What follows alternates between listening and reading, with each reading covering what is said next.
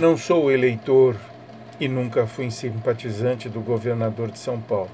Porém, admito, apoiava o trabalho que vinha desenvolvendo para a contenção da pandemia da Covid-19 no Estado. Acompanhei, por dever de ofício e também como cidadão, suas coletivas de imprensa, que são diárias, sempre bem organizadas e esclarecedoras. Lembro-me que ele e sua equipe insistiam na necessidade de se ampliar o isolamento social para mitigar os números de contaminação e, consequentemente, de internados e de mortes. Ele dizia: precisamos achatar a curva para não sufocar os sistemas de saúde. E o governador estava certo. Em sua opinião e do seu comitê de crise, a taxa ideal de isolamento social deveria ser em torno de 70%, que jamais foi conseguida. Depois ele deu um desconto, baixou para 65%, também nunca conseguido.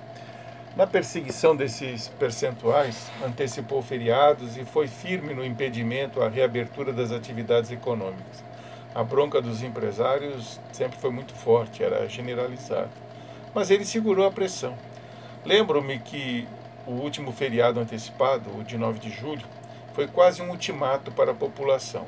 O isolamento social aumenta ou o lockdown será decretado o isolamento social não aumentou, os índices, vale dizer, ficaram muito aquém do esperado e desejado. Agora vem o lockdown, pensei. Pensei errado, totalmente errado. Ao invés de lockdown, o governador apresentou um plano de afrouxamento do isolamento social e reabertura de alguns serviços não essenciais. Espera aí, por onde essa bola passou que eu não vi? Como assim afrouxamento do isolamento social? Como reabertura de serviços não essenciais. Os índices de morte e contaminados só crescem e os cientistas e especialistas dizem que o momento de reabertura não é agora. Como tudo isso? Quem mudou o canal? E as brigas do governador científico com o presidente negacionistas? Como ficam? Agora pensam igual? Dane-se a vida e viva a economia? É isso então?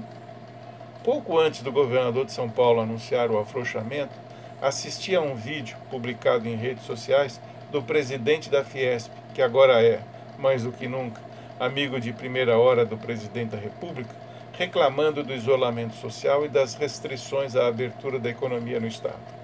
Em paralelo, sabe-se que outras entidades também estavam apertando o laço contra o governador, como a Associação dos Shopping Centers, segundo a Folha de São Paulo de hoje.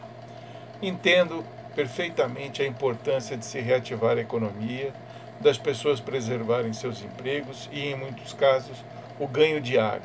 Mas o momento, dizem os cientistas, não é esse.